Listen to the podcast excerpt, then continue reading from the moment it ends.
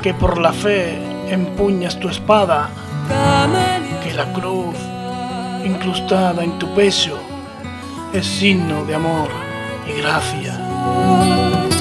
En ti está la nobleza, leales al puro sacramento.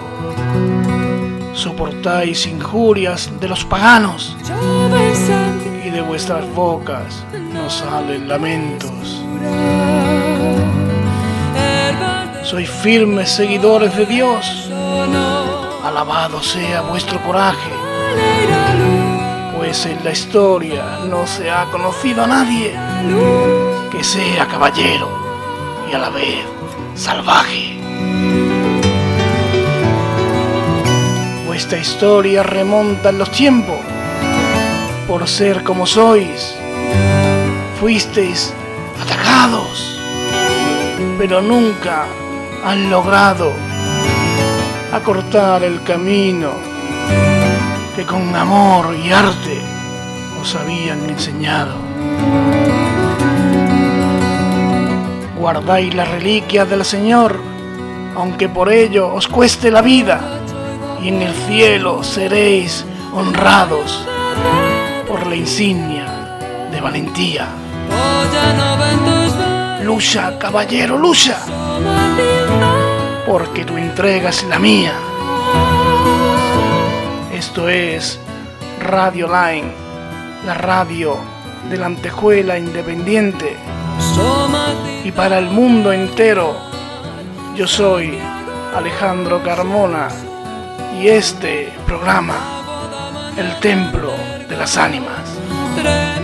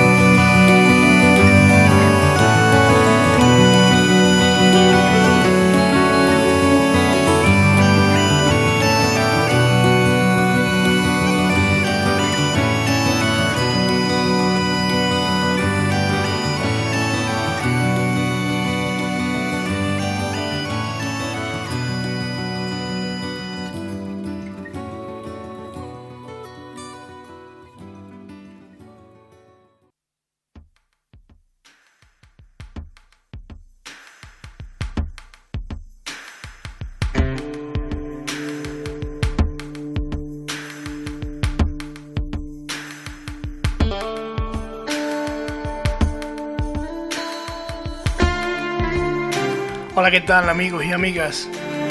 Espero, por supuesto, que todos y todas estéis bien en esta particular cruzada que nos está tocando vivir. Nunca mejor dicho, y que vamos a hablar del mundo templario. Me da la impresión de que a veces la madre naturaleza, la madre tierra, se ensaña con nosotros de una forma tan virulenta que hace que nos recuerde que por mucho que conquistemos el mar, la tierra, el aire, el espacio inclusive, ella es la que manda, la que lo cambia todo en un segundo, la que nos da la mayor riqueza de este mundo, pero también en un instante es capaz de quitárnosla. Desde la prehistoria, los antiguos amanes sabían respetarla, adorarla y cuidarla e interpretarla. Sabían cuando no debían provocarla. Sabían cuando no debían faltarle al respeto. Porque si la madre tierra se enfadaba, el desastre sería terrible. Me pregunto yo, algo estaremos haciendo mal para que estemos sufriendo todo esto que estamos aguantando y soportando en los últimos tiempos. Algo estaremos haciendo mal para que todo se venga abajo en un segundo. Algo que estoy seguro va más allá de nuestra comprensión nos está diciendo hasta aquí habéis llegado.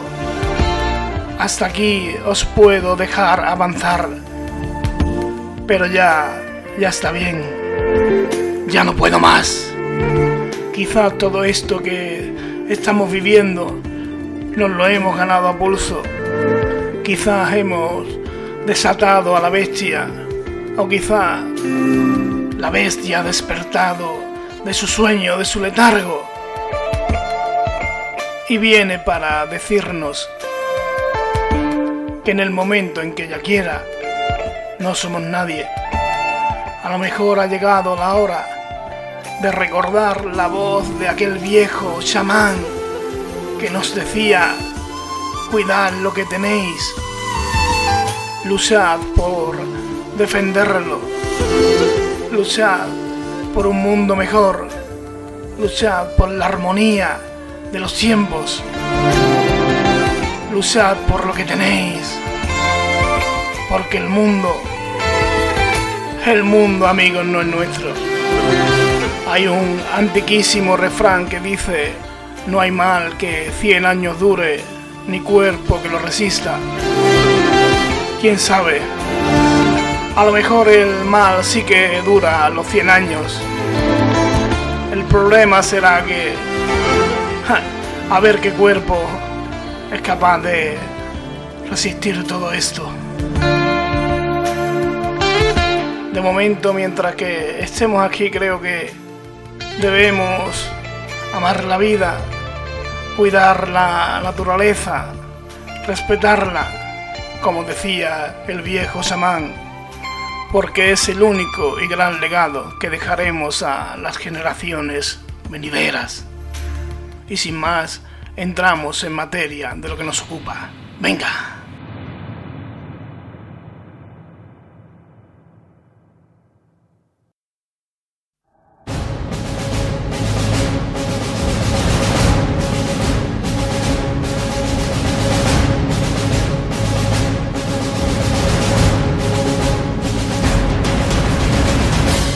Este himno que nos traslada a la época medieval, con esta música llamada la marcha templaria.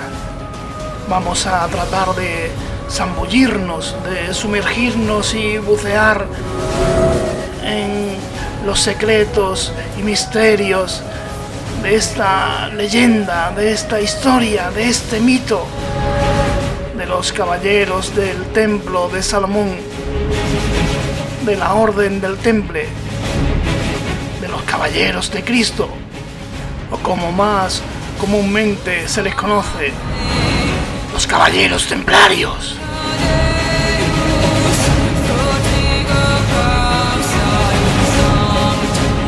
Unos monjes guerreros masacrados por la iglesia que tanto defendían por la iglesia que tanto amaban, pues, según cuentan, guardaban un secreto que de ser revelado haría temblar los cimientos del propio cristianismo. Hoy nos adentramos en la búsqueda del tesoro del temple, en la búsqueda de la clave templaria y vamos a intentar descubrir por qué tras cientos de batallas, cientos de tierras conquistadas, consiguieron algo más grande todavía que todo eso. Consiguieron algo que muchos sueñan, pero muy pocos pueden lograr alcanzar. Consiguieron destrozar, aniquilar, vencer a la barrera del mismísimo tiempo. Siete siglos después de su extinción, los templarios siguen levantando pasiones, siguen rompiendo fronteras, siguen blandiendo su espada al cielo, con sus túnicas blancas que simbolizan la pureza, con la cruz roja en el pecho, en señal de la muerte y la sangre de Jesucristo siguen peleando a día de hoy por la conquista de Tierra Santa. Siguen en lo más profundo del alma, como un misterio que nunca fue revelado, que quizá Y a lo mejor ese es el encanto. Nunca jamás descubriremos. Pero ellos siguen ahí. Ellos siguen con su creencia, con su furia, con su rabia. Como el corazón que comenzó a latir en Jerusalén y se extendió por toda Europa. Vamos a descubrir pasajes de la historia de estos monjes con vocación militar. En una implacable y épica aventura que dura ya más de 900 años.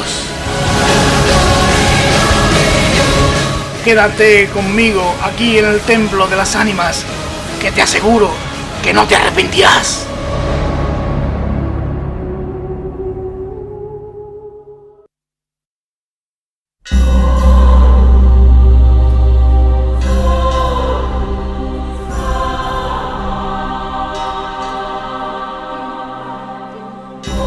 Pocas veces haréis lo que deseáis. Si queréis estar en el mar, se os enviará al desierto si queréis estar en Acre, se os mandará a la tierra de Antioquía o de Armenia.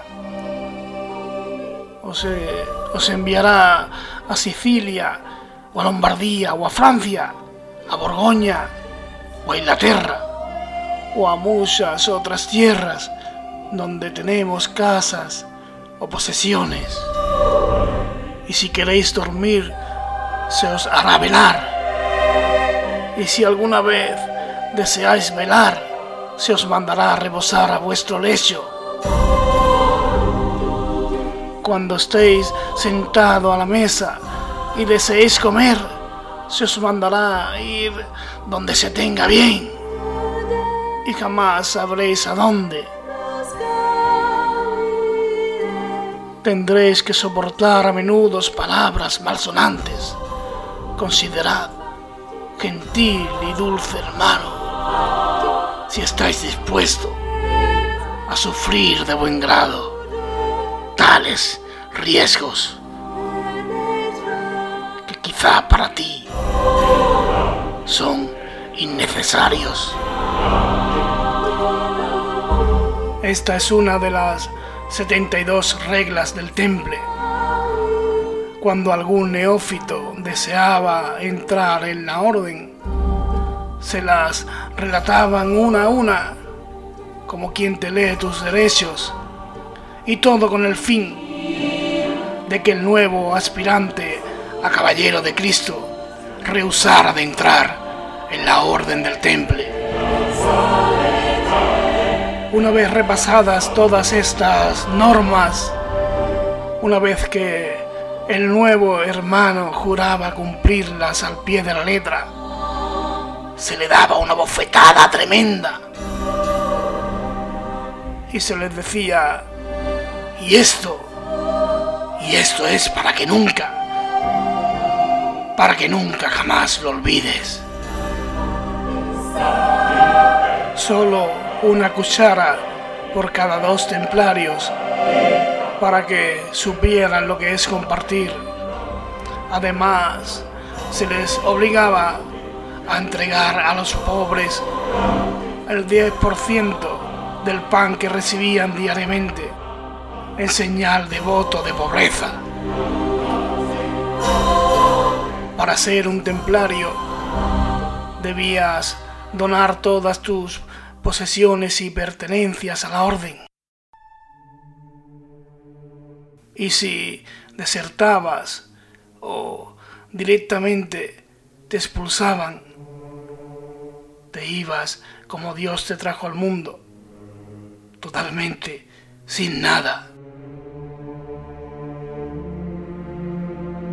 Los templarios debían guardar el celibato, es más, no podían ni hablar ni tan siquiera mirar a una mujer aunque ésta fuera de su familia. Daba igual si era tu madre o tu hermana. Una vez que entrabas en la orden, las mujeres para ti no existían. una vida consagrada al sacrificio, a la disciplina y a la obediencia. Los templarios eran los primeros en llegar al campo de batalla y los últimos en abandonarla. De hecho, tenían prohibido hacerlo. Y aunque la Iglesia condene el suicidio como un acto indigno de subir a los cielos, los templarios tenían orden de suicidarse antes de que lo apresaran. Nunca debían ser capturados vivos. Su muerte más gloriosa sería en el campo de batalla, luchando por nuestro Señor Jesucristo, hasta que el latido de sus corazones se apagase y les dijera, ya basta. Pero la pregunta es, si estos pobres caballeros de Cristo, si estos guerreros, si estos monjes guerreros templarios se afanaban en cumplir los mandamientos, si obedecían al Papa, al Santo Padre, como el vicario de Cristo en la tierra, porque fue precisamente un Papa quien ordenó capturarlos y quemarlos en la hoguera. ¿Qué poder llegaron a alcanzar más allá del económico que era evidente que lo tenían? ¿Qué secretos se ocultaban en aquellos castillos? que provocó tal aberración por parte de la iglesia contra aquellos que con su sangre, con su sudor y sus lágrimas la defendían hasta la muerte?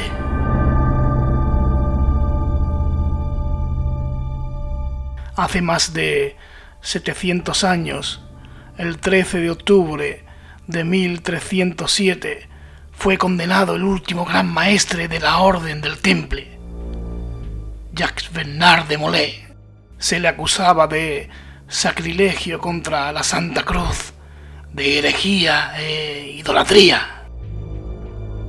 Este es un detalle muy importante porque se consideraba que los templarios adoraban a una extraña cabeza, conocida con el nombre de el Baphomet.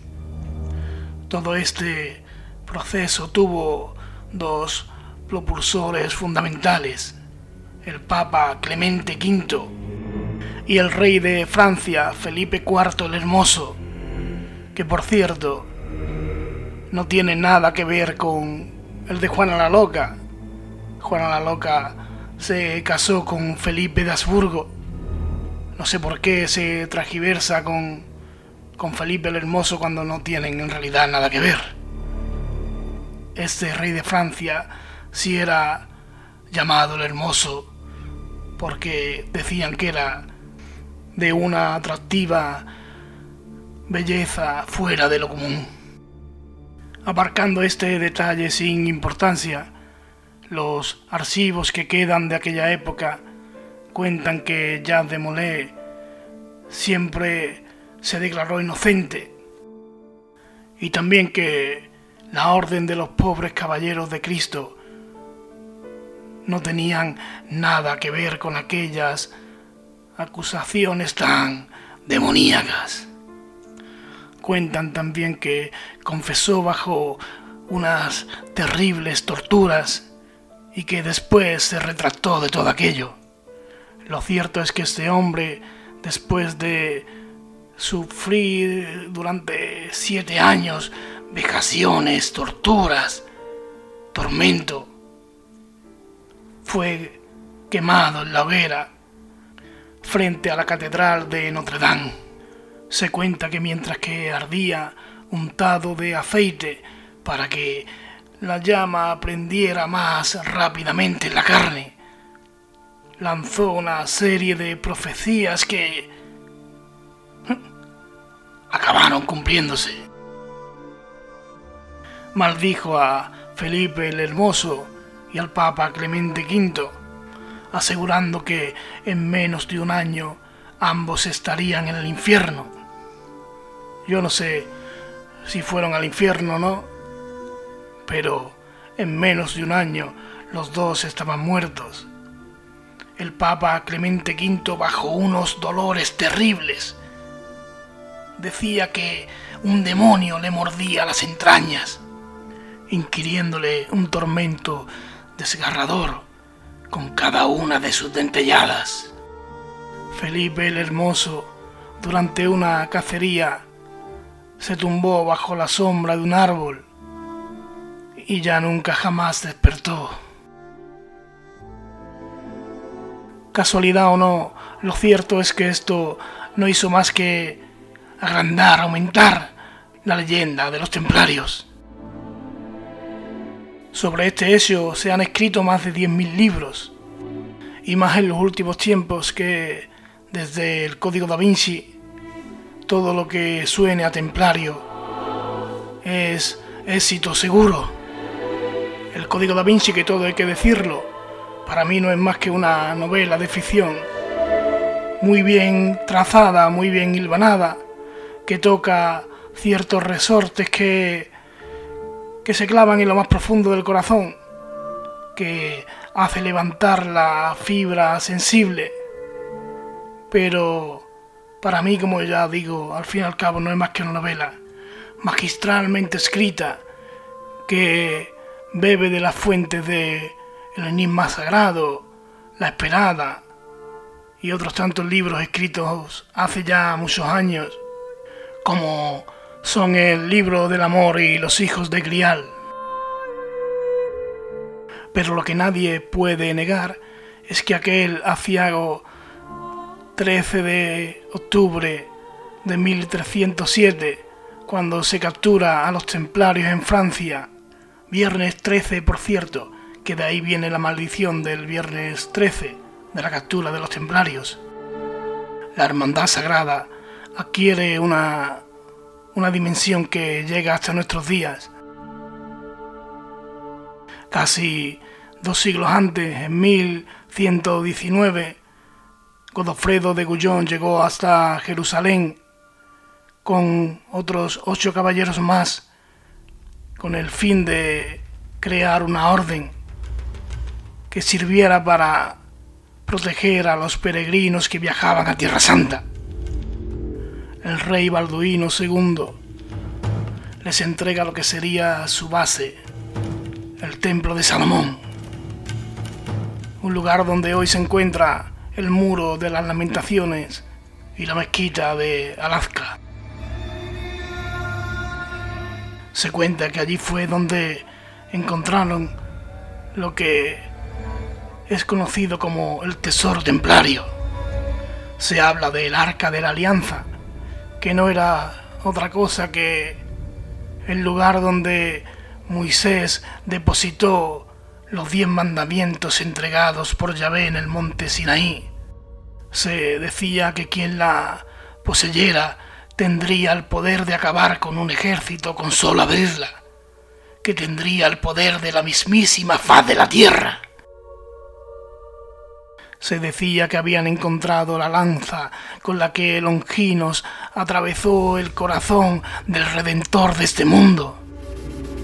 Se cuenta que encontraron la copa con la que Jesús bebió el vino junto a sus apóstoles en la última cena. Se cuenta que lo que encontraron fue el cáliz con el que se recogió la sangre del Mesías cuando estaba siendo crucificado. Y se cuenta, y esto es lo más tremendo, que lo que en realidad encontraron los templarios en el templo de Salomón fueron los documentos que probaban que Jesús podría ser divino, pero también era humano, y que en realidad estaba casado con María Magdalena, y que naturalmente tenía descendencia este secreto de ser revelado haría tambalear los cimientos de la iglesia por los siglos de los siglos. ¿Os preguntáis por qué vale la pena matar?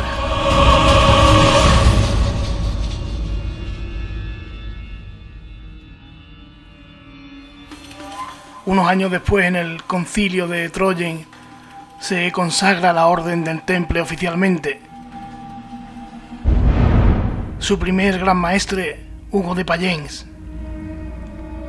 Y entonces los monjes guerreros regresaron a Europa, pero ya tenían un poder inmenso. Tenían cientos de castillos, tierras. Los templarios tenían sus propias huertas, eh, se administraban ellos solos, aunque cada uno individualmente era pobre, la orden era inmensamente rica. No todos entraban en batalla, tenían maestros, tenían domadores de caballos, sacerdotes, escribientes, mensajeros y todo lo que una grandiosa organización requería en aquella época. Fueron los primeros banqueros de la historia.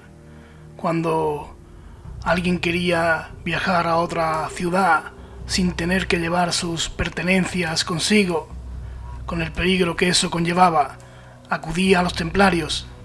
Estos le daban, a cambio de un interés claro está, un papiro con un código cifrado que solo ellos sabían interpretar. Le ponían el sello, el sello del temple, y ya te podías desplazar a donde quisieras sin el peligro de que te robaran nada. Tenían inversiones, negocios por toda Europa. De eso, y a pesar de que sus convicciones religiosas eran tremendamente fuertes, no dudaban en tener tratos con infieles como ellos los llamaban si la situación lo requería. Llegaron a tener negocios con los assassins, los asesinos. La palabra asesino, no sé si lo sabéis, pero viene de assassin, que quiere decir comedor de hashish. Los assassins crearon la que quizás sea la primera sociedad secreta de la que se tiene noticia por supuesto, se deja fuera las sociedades que aparecen en la Biblia en torno a la construcción del templo de Salomón. Marco Polo fue el primer europeo que se hizo eco de las costumbres de esta sociedad secreta de los assassins y su jardín del paraíso. Los assassins fueron los guardianes de Tierra Santa, formaban una sociedad secreta islámica que nació en Persia en el siglo XI como una orden religiosa. Era la facción más extremista del Islam. El primer gran maestre de esta sociedad fue Hassan Sabat, conocido como el viejo de la montaña ya que se refugiaba en las cumbres de la montaña de Irán. Construyó en su castillo un jardín semejante al que describía el Corán, el paraíso de Mahoma. Aquellos que traicionaban a la hermandad de cualquier modo estaban condenados a muerte. Y esta siempre se cumplía irremediablemente tenían una estructura muy parecida a la de la Orden del Temple, con la que al parecer mantuvieron ciertas relaciones como ya os dije antes. La estructura piramidal estaba coronada por el Gran Maestre. Bajo su mando estaban los grandes priores, los caballeros, los escuderos y finalmente los sirvientes. Sus procedimientos violentos sus emboscadas y asesinatos lo convirtieron en una organización temida y odiada, a la vez que respetada. Con frecuencia se les acusaba de los magnicidios que ocurrían en Asia y en Europa Oriental. Se dice que estos caballeros sanguinarios tenían unas costumbres muy parecidas a los humos de Atila colgar las cabezas decapitadas de sus víctimas en las crines de sus caballos. La secta, o la sociedad como queráis llamarlo, de los asesinos, tuvo cierta influencia y se asegura que llegaron a operar hasta en los Balcanes, en Macedonia y en otras zonas de Europa Oriental. Si os preguntáis por qué valdría la pena matar a los templarios, esta podría ser una buena razón, ¿no creéis? Una, ¿no? Investigando sobre este tema del templario, me encontré con una curiosidad que yo creo que merece muy mucho la pena resaltar. En Francia existía otra secta cristiana que tiene ciertas similitudes con los templarios, aunque estos no eran guerreros, estos se denominaban cátaros. Cátaros que quiere decir pureza. Los hombres buenos, los cátaros. Estos cristianos repudiaban todo tipo de objetos religiosos, renunciaban a los bienes materiales y curiosamente se decía que también guardaban los documentos de la relación de Jesucristo con María Magdalena. En el año 1244, el Papa Inocencio III, curiosamente otro Papa, los condenó a muerte, como a los templarios. En las montañas de Monsegur los acorralaron entre la montaña y una gran pira de fuego. Y se cuenta que lo que estos hicieron sorprendió a propios y extraños.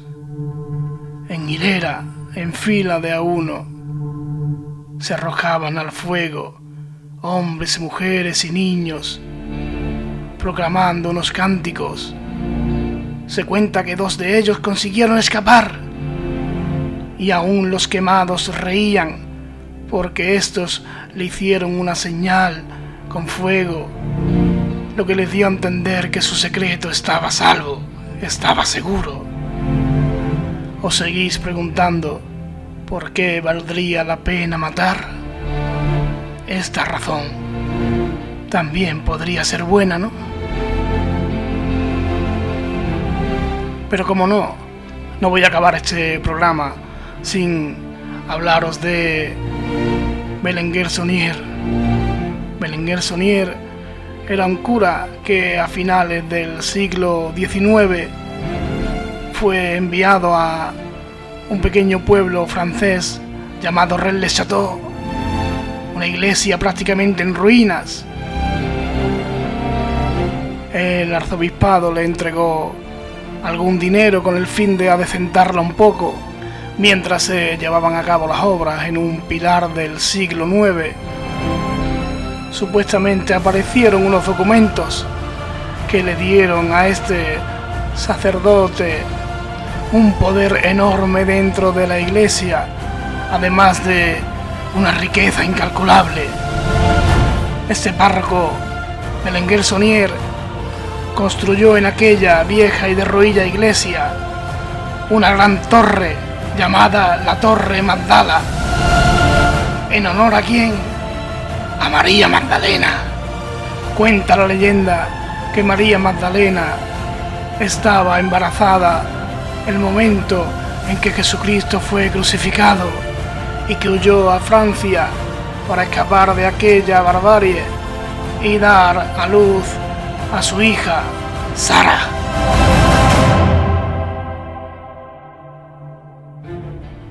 Era lo que fuera lo que Belenguer Sonier encontrara en aquel pilar lo cierto es que esto le llevó a codearse con lo más granado de la alta sociedad eclesiástica. En la puerta de la entrada de la iglesia de Rennes-le-Château puede verse a un demonio, el demonio Asmodeo, y un letrero en la entrada. Este es un lugar terrible. estas historias, leyendas, mitos o realidades, lo cierto es que me parecen una auténtica maravilla. Todo este secreto, todo este misterio, toda esta conspiración, si queréis llamarlo así, y esto ya es una opinión personal mía, creo que todo esto tendría solución si el Vaticano se prestase a abrir el desván de los archivos secretos. Qué interesante sería y a lo mejor eh, convendría hacer un programa de, de este tema también. Seguro que dará mucho juego y sería bonito investigarlo para traerlo aquí y contarlo a todos vosotros y vosotras. Por cierto, no diré que a Belenguer Sonier lo mataron, porque eso no está aprobado, pero sí que murió en circunstancias un poquito extrañas. No sé si lo he dicho antes, pero os preguntáis, de verdad os preguntáis, por qué merecería la pena matar. Creo que esta, junto con toda esta historia de los templarios y los cátaros, también podría ser una buena razón. ¿No creéis? Hablando en plata y con el corazón en la mano, yo por supuesto, yo creo que sí.